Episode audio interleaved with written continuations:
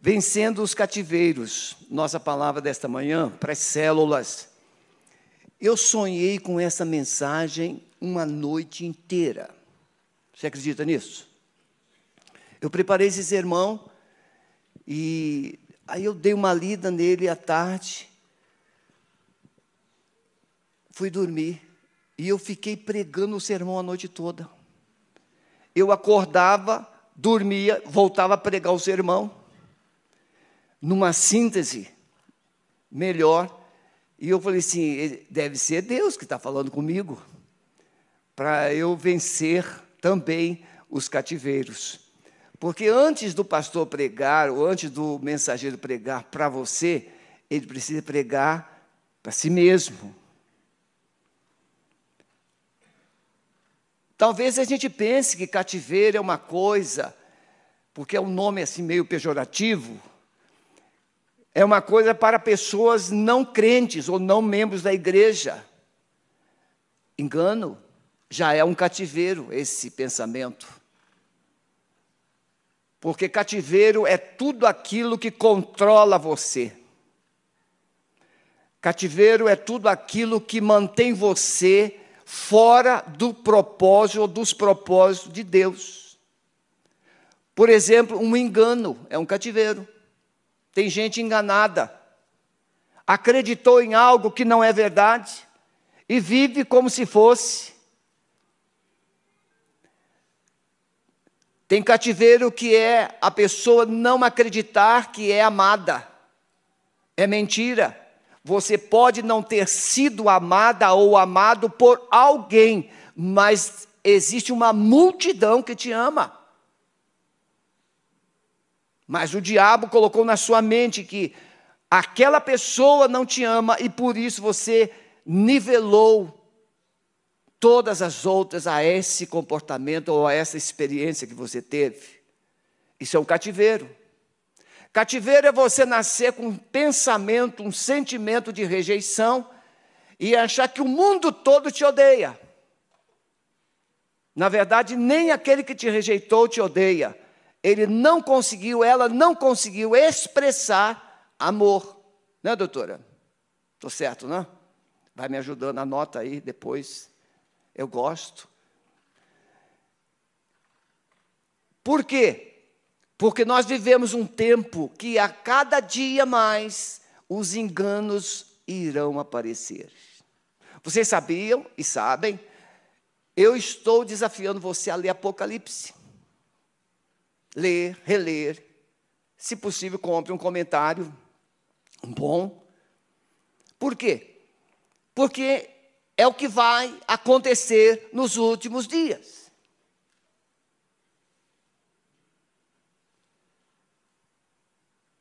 A mentira, o engano, a religiosidade disfarçada, a Bíblia diz, Paulo escreve em 2 Coríntios 11, que Satanás se transfigura em anjo de luz. E não é de se admirar que os seus mensageiros, ou seja, os seus demônios, se transfigurem como mensageiros do bem. Nem tudo que brilha é ouro, nem tudo que fala de Deus é de Deus. Vencendo os cativeiros, Marcos 5, 27, 29. Ouvindo falar de Jesus, veio por detrás entre a multidão e tocou na sua veste. Porque dizia: Se tão somente tocar nas suas vestes, sararei. E logo se lhe secou a fonte do seu sangue, e sentiu no seu corpo estar já curada daquele mal. Capítulo 5 de Marcos traz três encontros de Jesus com pessoas. Jesus vai ao encontro de uma, Jesus está passando e alguém vai ao encontro dele, toca. No terceiro, alguém que precisa de um socorro imediato, um socorro urgente, vem desesperado, se joga aos pés dele. São três encontros. O que é um encontro com Jesus? Esse encontro com Jesus pode ser um encontro frustrante, por exemplo, o rico insensato. o, o rico, o mancebo rico. Jesus disse, ele disse, meu mestre, o que eu farei para eu herdar a vida eterna? E Jesus disse, ninguém é bom senão Deus. Jesus começa já baixando a bola, porque, muito cuidado, irmãos, pastor, o senhor é o máximo. É melhor você falar assim, para trás, só no coração, claro, para trás de mim, Satanás.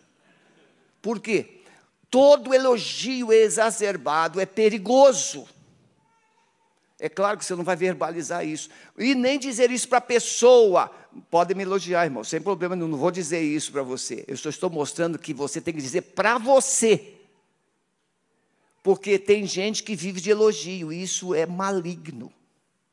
Nós vivemos de propósito, não de elogio. Eu preciso vigiar os meus ouvidos, principalmente os ouvidos emocionais. O primeiro, Jesus sai, atravessa o mar da Galileia, há uma tempestade, vocês conhecem bem o texto, Marcos 4. Jesus acalma a tempestade, faz o vento cessar e chega do outro lado, numa aldeia, numa cidade chamada Gadara. E ele vai chegando e ele passa por um cemitério. E nesse cemitério morava um rapaz chamado, rotulado como gadareno, um endemoniado, que nele habitava no mínimo dois mil demônios. Mas, pastor, como é que pode caber dois mil demônios dentro de um corpo? Você não tem noção. Espírito não ocupa espaço. Espírito faz confusão. É muita confusão, mais de duas mil confusões. E o maravilhoso é que Jesus chega. Aquele endemoniado está vivendo em um lugar de morte. Ele está vivendo em um lugar onde não há esperança. Aquele endemoniado está vivendo, aquele rapaz está vivendo em um lugar onde a esperança já foi.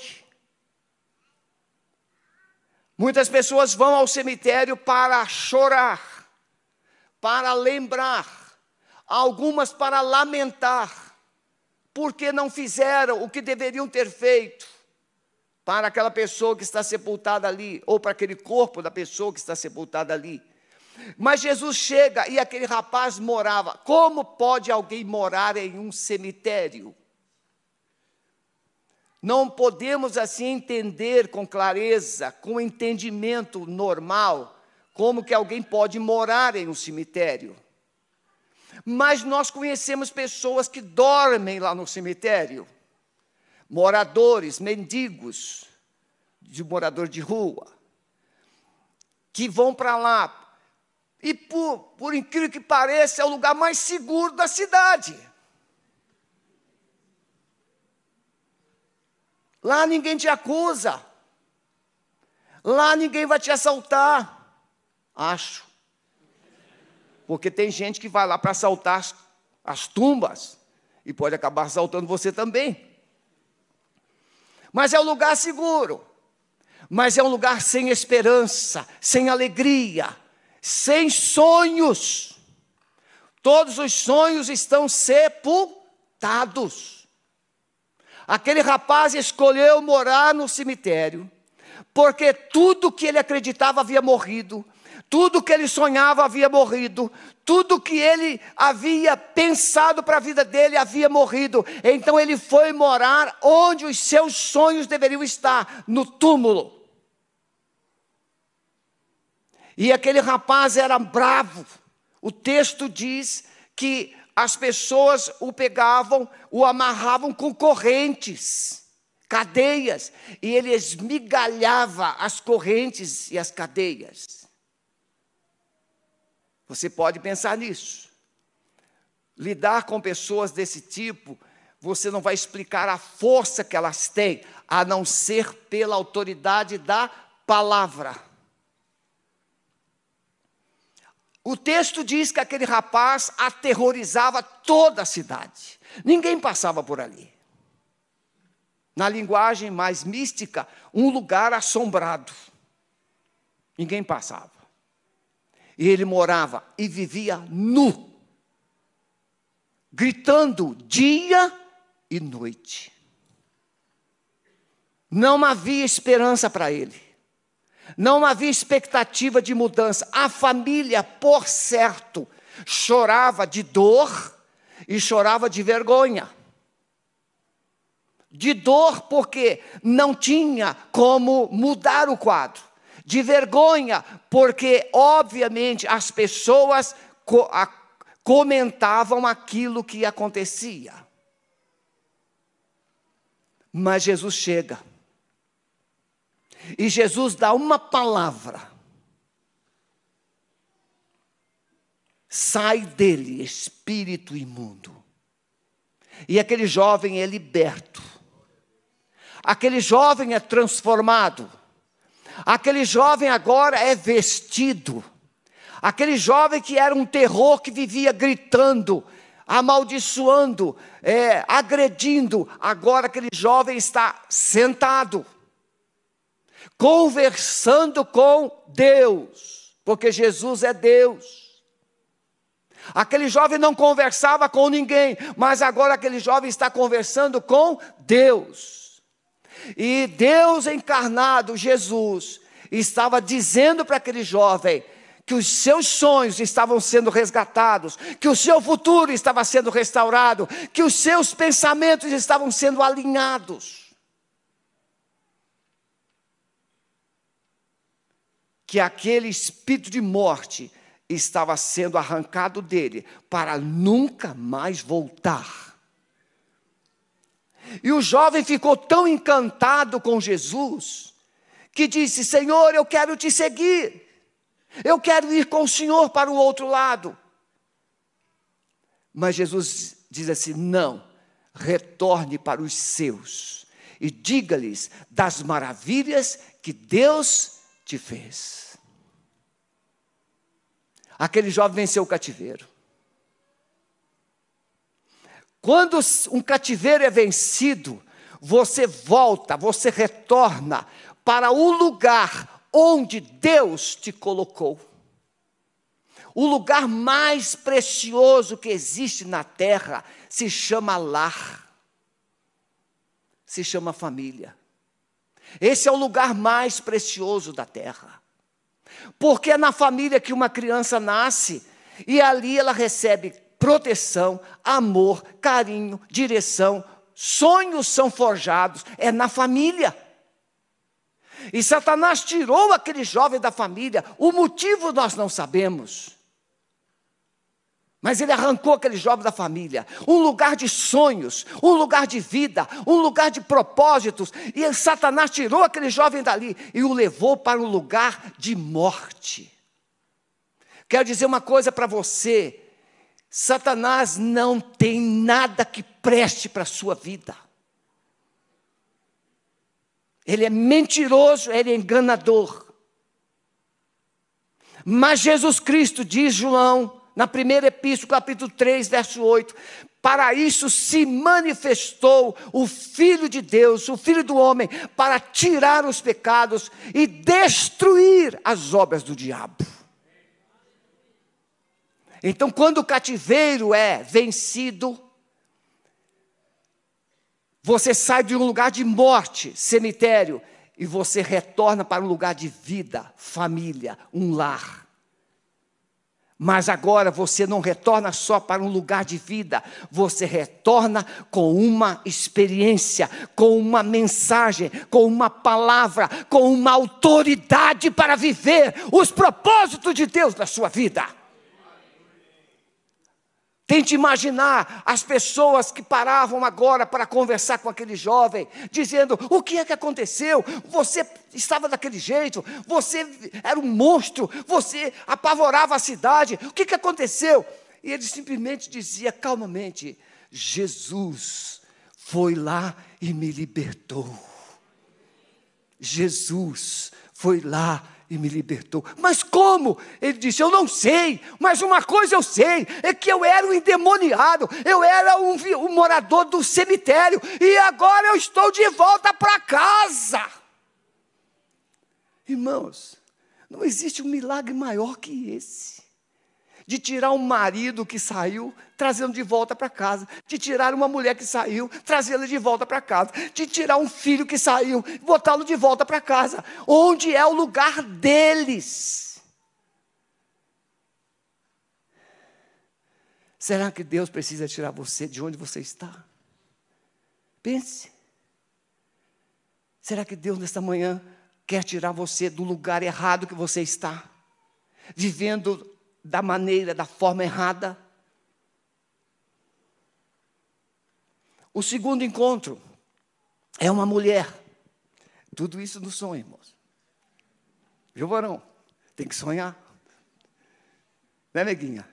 A gente prepara o sermão, coloca no altar, no forno, e o Espírito Santo vai fazendo a gente sonhar com ele. A gente prega assim, melhor, acho.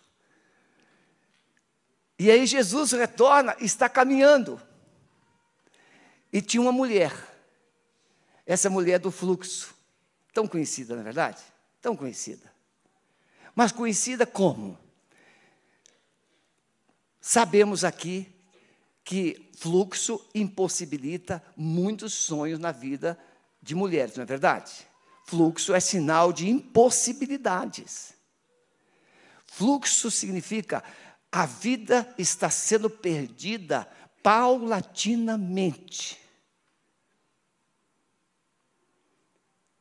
Aquela mulher usou tudo que tinha, 12 anos, e ela estava pior. O sangue não parava. O cativeiro daquela mulher era terrível. Mas, um dia, ela ouve alguém dizer: Jesus. Jesus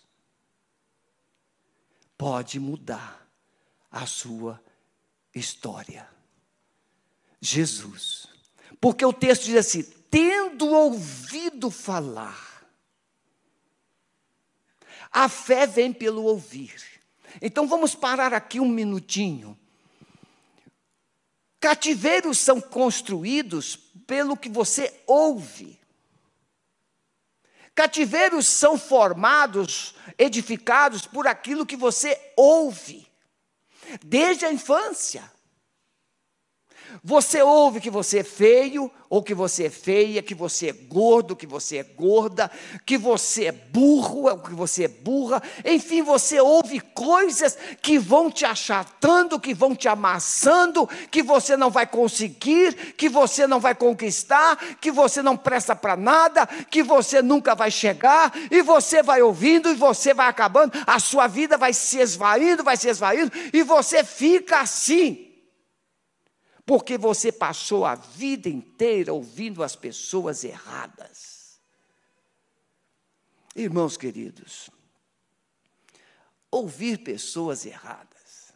Você já parou cinco minutos para conversar com uma pessoa que só fala dos problemas da nação? Quem tem essa experiência aí? Pode levantar a mão. Quando você para e somente ouve tudo de errado.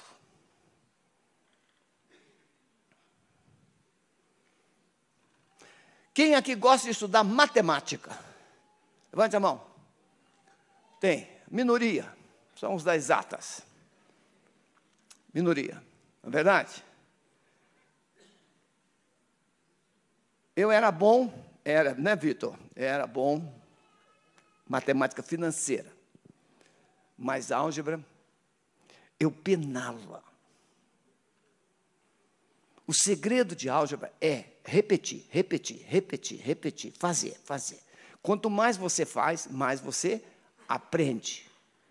E eu tinha um ódio, uma raiva do professor que ainda falava assim: Brito, tem que ter base. Essa palavra mata. Tem que ter base. Pois é. O, qual é a base da sua história? É como fórmulas, é como matemática. Sem base, você não terá como substituir as equações, sistemas. Um dia que tive um sistema lá para substituir o pi, eu falei assim, que pi? O que, que é isso?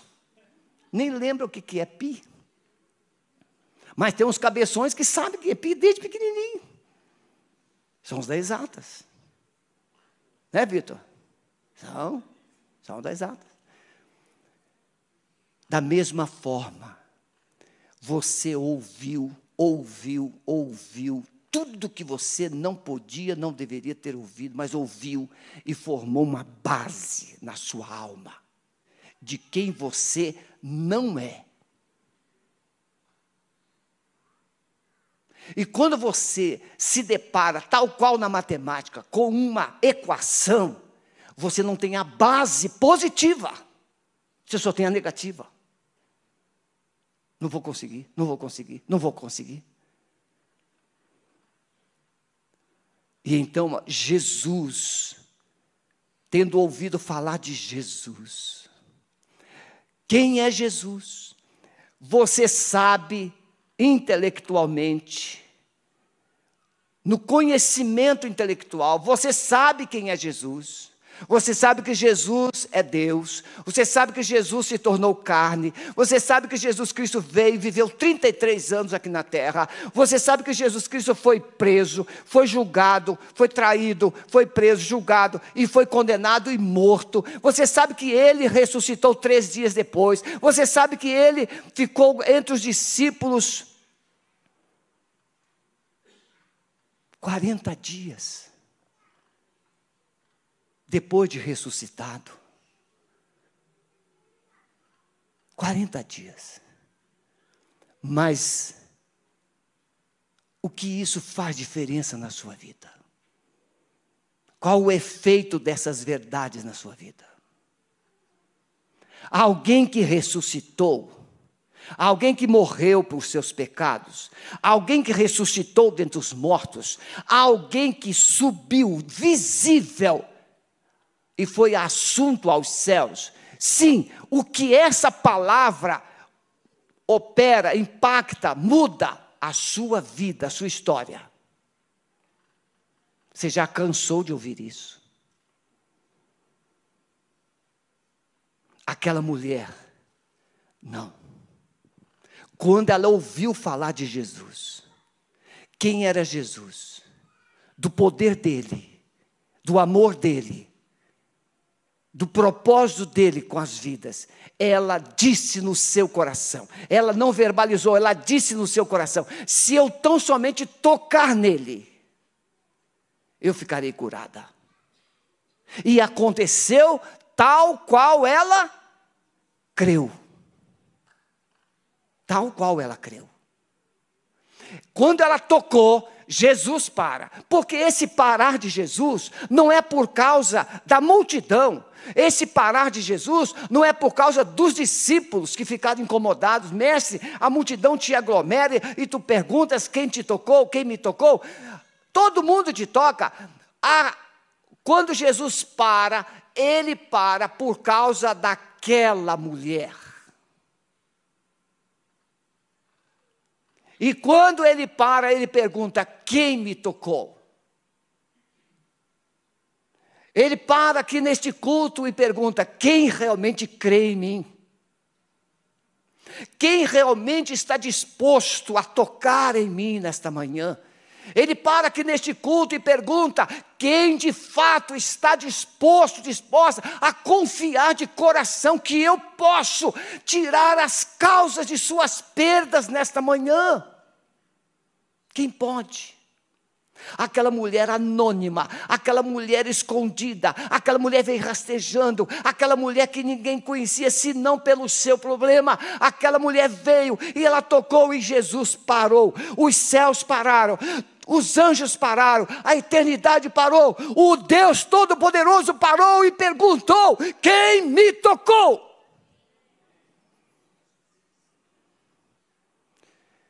Essa é a reação de Deus quando você corresponde à expectativa da sua voz. Ele para. Ele para e corresponde. E ele quer iniciar um, relacionamento. Porque se fosse só curar, Jesus teria ido embora. Mas Jesus parou e perguntou: Quem me tocou? E houve então um reboliço: Quem te tocou? Quem te tocou? E então aquela mulher vem e se apresenta. E o texto vai dizer: Senhor. E o texto diz assim: E ela contou toda a verdade. Ela contou tudo. O que não está escrito, ela contou.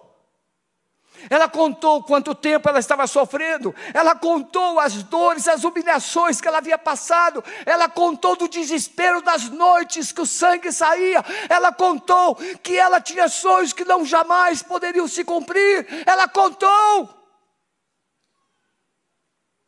Por isso, Senhor, tu és a minha única esperança. E o texto diz que Jesus olhou para ela e disse: mulher, vá em paz, a tua fé te salvou. A tua fé te salvou. Ela foi atrás de cura, ela foi atrás de sonhos, mas Deus tem mais do que cura, Deus tem mais do que sonhos, Deus tem mais do que você pensa, Deus tem uma eternidade para você. O filme Apóstolo Paulo, não canso, aquele, aquela cena não sai da minha mente. Os discípulos estão presos em Roma Silas está com ele, com eles ainda. E os discípulos estão, obviamente, um pouco assim, desconfortáveis, porque eles seriam jogados nas arenas, ou na arena ali, para que os leões pudessem devorá-los.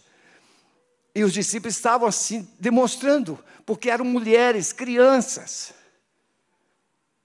E Silas então chama aquele grupo de discípulos e os abraça e diz assim: fiquem calmos, não tenham medo, é só um momento. Depois a gente vai para casa. A morte é só um momento. Depois a gente vai para casa. A igreja precisa redescobrir essa verdade. Nosso fim não é no túmulo. Nós temos um alvo, nós temos um destino, que é morar com o nosso Pai Celestial, adorar, servir, honrar, e estar com Ele para sempre, sem fluxo de sangue, sem cemitério, um novo corpo, vestes brancas, celebrando ao Senhor. Igreja, precisamos resgatar esse sonho da fé.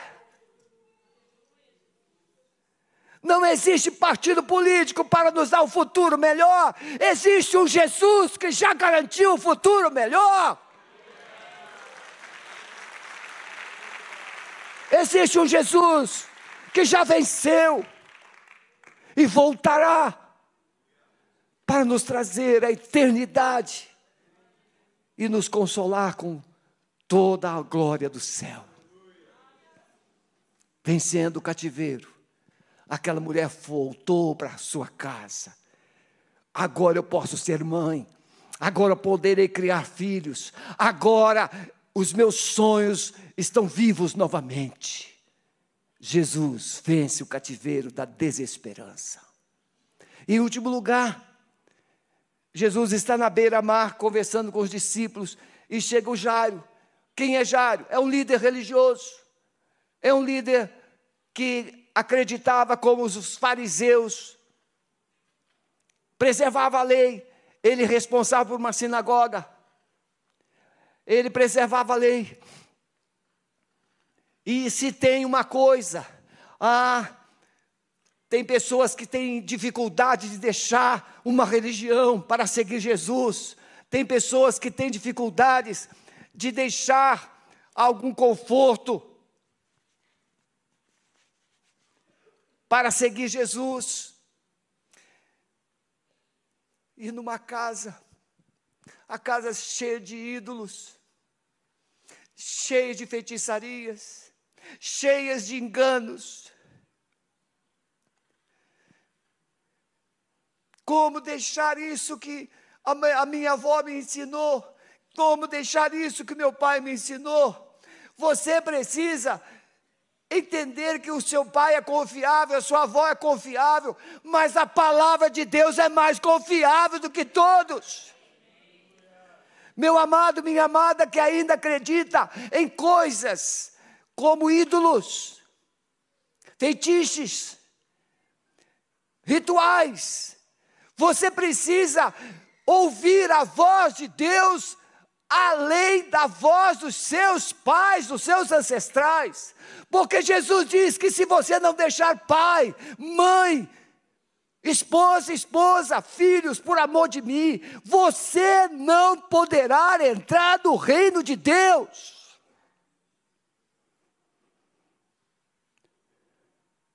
É muito difícil. Mas o Jairo, ele não era só alguém que tinha coisas, ele era alguém que, re, que liderava uma sinagoga. Mas ele tem uma filha em casa de 12 anos. E você sabe que 12 anos é a idade da menina se tornar mulher. E aquela menina está doente. E quando ele está falando com Jesus, alguém chega e diz: Sua filha morreu, não importunes mais o mestre.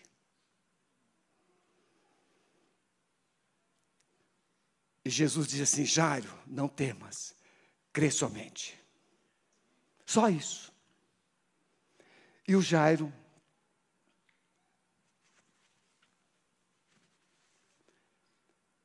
ficou em silêncio. Então vamos lá. Primeira coisa, Jairo, ele tem um relacionamento religioso, que ele pensa que tem um relacionamento com Deus.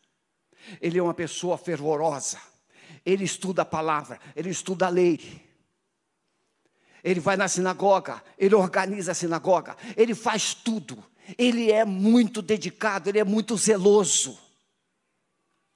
Eu ontem lá no Hospital Erasto, quando eu estava lá com meu irmão, tinha lá uma família esperando, e eu escutei alguma coisa, fiquei assim atento, e de repente a, a família olhou para mim e falou assim: O senhor é ministro? O senhor é ministro? Eu falei assim: Eu sou pastor da Igreja Batista. O que, que está acontecendo?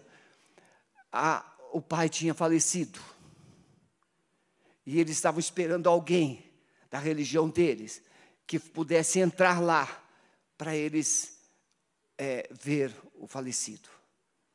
Eu disse: Eu estou à disposição se vocês precisarem de qualquer coisa, mas eu posso orar com você?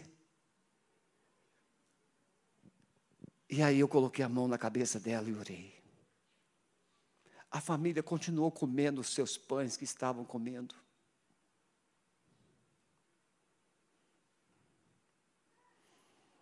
E quando eu terminei a minha oração, ela estava ansiosa para que eu saísse o mais rápido de perto dela. Por quê, irmãos? Por causa da barreira chamada religião. Eu não era o ministro que ela esperava, mas eu tinha a mensagem que ela precisava.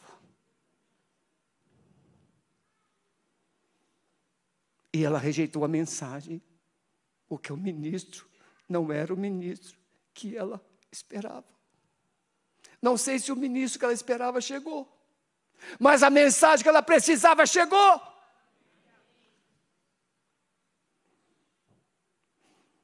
Aquele homem Jairo quebrou esse paradigma. Eu sou líder da minha religião, eu cuido de uma sinagoga, eu sou muito importante na minha sociedade, na minha comunidade, mas uma coisa agora eu preciso fazer: a minha filha está morrendo agora, minha filha morreu. E se tem alguém que pode resolver isso, é Jesus.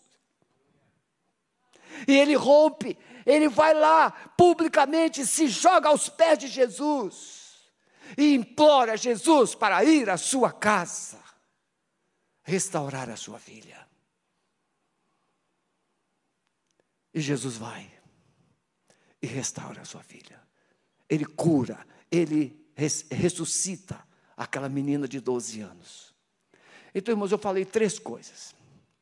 Primeira coisa, eu falei que vencer o cativeiro é o poder de Deus agindo na sua vida para tirar você de um lugar de morte e levar você para um lugar de vida, para a sua família, para a sua casa. Voltar a se relacionar, voltar a conviver, voltar a construir sonhos de Deus na sua vida. O seu lugar não é no cemitério, o seu lugar não é no lugar de morte, o seu lugar não é um lugar de solidão, o seu lugar não é um lugar de tormento, o seu lugar é um lugar de comunhão, de convivência, de relacionamento e relacionamento com Deus e com a sua família. Segundo, Jesus tem um encontro com uma mulher que tem um fluxo, o fluxo tira a vida, impossibilita sonhos quando Jesus vence o cativeiro dessa mulher, ela não somente para de perder vida, ela recebe vida e vida abundante, e agora ela volta a ter sonhos de mulher, de gerar, de cuidar. Mas eu fiquei encantado com o que Deus me falou a respeito de Jairo. Jairo tinha uma filha só e essa filha morre. Significa legado zero. Jesus não quer tirar você só da morte e levar para a vida. Jesus não quer restaurar sonhos. Jesus quer restaurar sua descendência.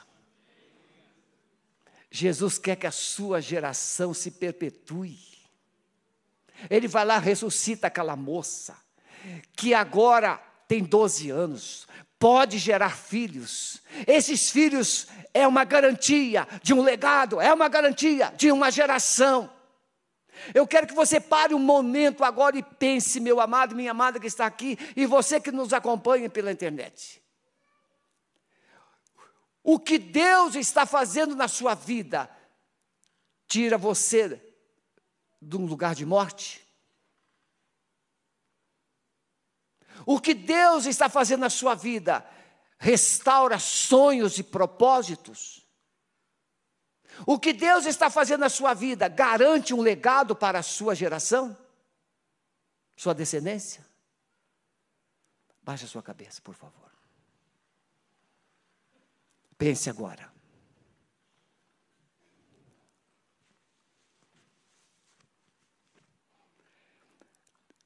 Quem sabe você precisa de um encontro urgente com Jesus.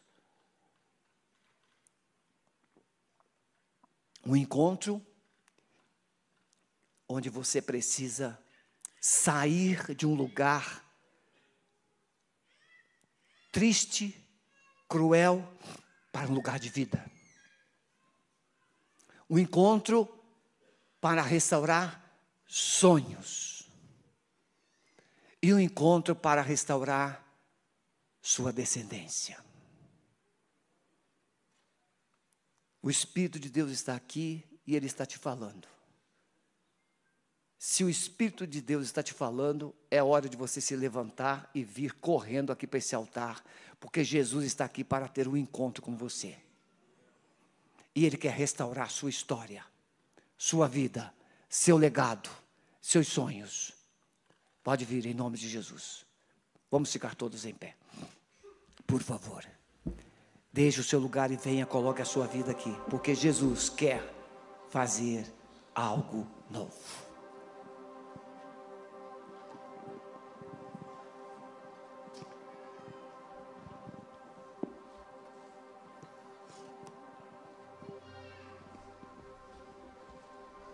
Vamos adorar o Senhor.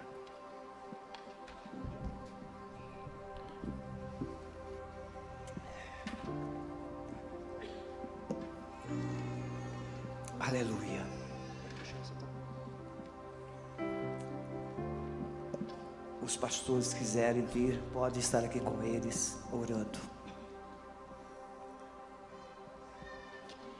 Quero viver perto de ti. sei que és real e vives em mim. Quero ouvir anjos cantarem em uma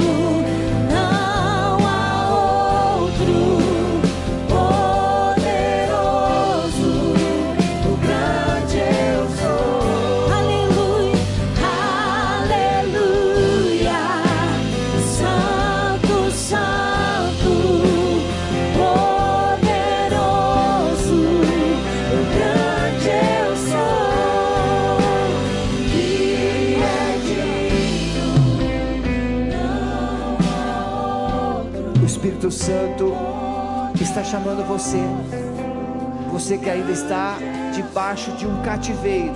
Você que está em casa, você pode escrever no chat: Eu quero sair do meu cativeiro. Clame por Jesus. Clame por Jesus. Mas se há mais alguém aqui nesta manhã que precisa sair de um cativeiro, venha rapidamente. Nós queremos orar por você também. Venha em nome de Jesus. Não se constranja. Constrangimento é viver no cativeiro. É sonho de Deus viver longe do cativeiro.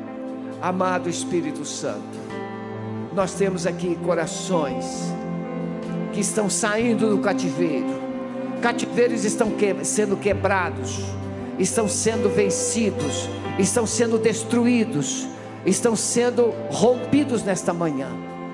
Nós abençoamos essas vidas preciosas. Em nome de Jesus. A igreja permanece em pé. Daniele, onde está Daniele? Daniele. Vem cá, Daniele. Pode trazer a sua amiga.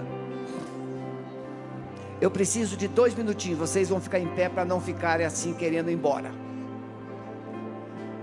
Eu vou falar para você o que é vencer o cativeiro. Pode vir aqui, filhinha. A Daniele dependia de medicamentos psiquiátricos. E chegou um tempo, e chegou um nível de ela não mais controlar os medicamentos. Já tinha sido internada em clínicas psiquiátricas. E agora ela estava tomando 10 comprimidos e não fazia efeito. 25 comprimidos por dia não fazia mais efeito. E então ela tomou uma decisão. Qual foi, Daniela, a decisão que você tomou? Eu estava uma noite desesperada. Nós não aguentávamos mais aquela opressão, aquela aflição. Como diz em Eclesiastes 7, a opressão faz até o sábio enlouquecer. Eu estava num momento de muita tortura. E eu chorei ao Senhor. Faz 30 anos que eu conheço o Senhor, mas faz 17 anos que eu estava naquele cativeiro. Começou com uma medicação simples. Fui diagnosticada com ansiedade severa e com crises de insônia. E me receitaram remédios que não eram benzodiazepínicos e que a taxa de vício era muito baixa, segundo eles. Mas não foi o que aconteceu. De repente, um, um remédio só já não fazia mais efeito com o tempo. Aí aumentaram para dois, para três, para quatro.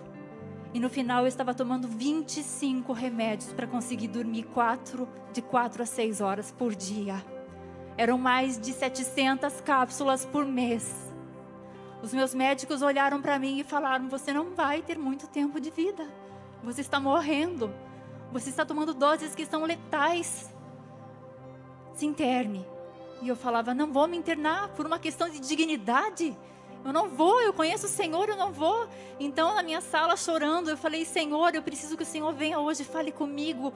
Eu preciso de um conselho. Eu preciso do teu conselho, Senhor. E o Senhor me disse assim: eu também precisei de ajuda para chegar até a cruz, a cruz no Gólgota. E eu falei, mas como, Senhor, que o Senhor precisou de ajuda? E ele falou, Simão, o sirineu, foi constrangido a me ajudar a carregar a cruz até o Gólgota. Eu falei, sim, Senhor, eu sei, mas o Senhor curava lunáticos, paralíticos, coxos imediatamente. E o Senhor me respondeu novamente, mas também fiz lodo e untei os olhos de um cego e mandei ele se banhar. Então ali eu entendi que o Senhor queria que eu fosse para o hospital. Na mesma hora veio a voz do maligno e falou: Você acha que Deus vai falar com você assim? Você é esquizofrênica. Deus não fala assim. Então, desesperada, sabendo que a palavra mesmo diz que o coração é enganoso, eu falei: Senhor, eu preciso da confirmação na tua palavra. Eu agarrei aquela Bíblia chorando no chão. Falei: Eu não estou te tentando, Pai, mas me mostra se é o Senhor que está falando comigo. Ele me deu Isaías 51, versículo 21 e 22, que dizia assim: Ó oh, aflita e embriagada, mas não com vinho. E no versículo 22 ele falava: Eu tirei da tua mão, tirarei da tua mão o cálice do atordoamento, e você nunca mais dele beberá. Eu fui para o hospital. No primeiro dia eu só chorei. Não me deixavam eu entrar com a minha Bíblia. Fizeram uma revista muito severa em mim. Mandaram eu tirar minha aliança. E eu chorei. Porque tinha saudades do meu marido. E ali, quando eu fui entrar com a Bíblia, ela falou: Não, a Bíblia não pode entrar aqui. Eu falei: Mas por que não? Por que não? É uma regra do hospital, a Bíblia não entra aqui. Então, o Senhor usou minha, meu conhecimento em direito, eu sou advogada. E eu falei: o Estado brasileiro é um Estado laico. Intolerância religiosa é crime. Eu quero entrar com a minha Bíblia. Então ela se assustou e falou: Você pode entrar. Entre com a Bíblia. E eu entrei naquele lugar onde tinham 35 mulheres internadas. Ivete era uma delas. E ali na primeira noite eu só chorei. No segundo dia, ao amanhecer, eu vi uma mulher chegando toda amarrada, enfaixada numa cama. E eu fiquei olhando para ela, falei: Senhor, eu não quero terminar os meus dias assim. Mas aí aquela mulher estava sedada, fortemente sedada e amarrada. De repente ela abre os olhos e fala para mim: Você, você foi batizada por Ele. Eu falei: Por Ele quem? Ela falou: Por Jesus. Eu falei: Como que você sabe? Porque a luz dele está em você. E ela fechou os olhos e só acordou muito mais tarde. Então, no terceiro dia, eu passei pelas meninas que tinham tomado banho, estavam com os cabelinhos todos molhados, tristes, sentadas no sofá. E o Senhor falou assim para mim: Basta elas ficarem bonitas, se olharem no espelho e dizer o quanto eu as amo. Então eu falei: Como eu vou fazê-las bonitas, Senhor? Eu não tenho nada. Ele falou: O que você tem? Eu falei: Eu só tenho uma escova de cabelo. O Senhor falou: Basta, faça escova nelas. Ivete foi uma delas. E ali o rosto delas começaram a ficar a, formoso- a for- formosura, começou a voltar aos seus rostos. Elas se olhavam no espelho e começaram a sorrir. E começou a ver um mover lindo do Senhor, aonde tinham gritos antes, desespero, pranto. Se alguém passasse mal, eles não chamavam mais enfermeira, enfermeira, eles começaram a chamar Dani, vem orar. Dani, vem orar por mim. Ore por mim antes de eu dormir. Ore por mim. E muitos eu vi, muitos diagnósticos de esquizofrenia sendo revogados. Pessoas começaram a ser libertas, curadas, salvas. Os desviados encontraram novamente o retorno.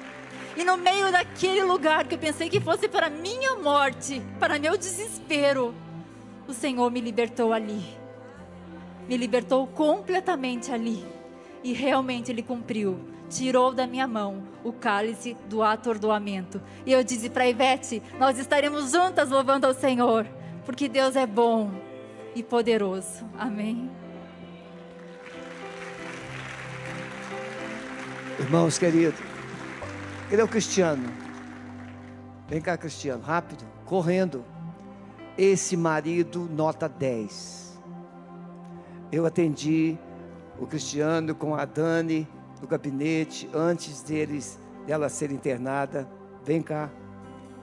Depois ele veio sozinho, com essa carinha de sonso dele assim, mas é um homem santo de Deus. Irmãos, olha, ela é advogada, ele é caminhoneiro. Aí você fala assim, não tem nada a ver. Tem muitos advogados precisando de um caminhoneiro. Tem tudo a ver, porque ele tem um coração que ela precisa. Tenho muito orgulho de vocês. Podem sair. Deus abençoe. Maridos, não desistam das suas mulheres. Mulheres, não desistam dos seus maridos, porque o melhor de Deus está por vir. E para terminar, irmão, sabe o que, que mais marcou? É que aquela Bíblia que ela levou, as pacientes queriam arrancar páginas, porque elas não tinham, elas queriam um pedaço da Bíblia, porque uma página da Bíblia era a voz de Deus no coração delas. Eu quero desafiar vocês, retornem para casa hoje. Mas não aceitem viver em cativeiro nenhum, porque há algo novo na vida de vocês para serem vividos e para serem experimentados.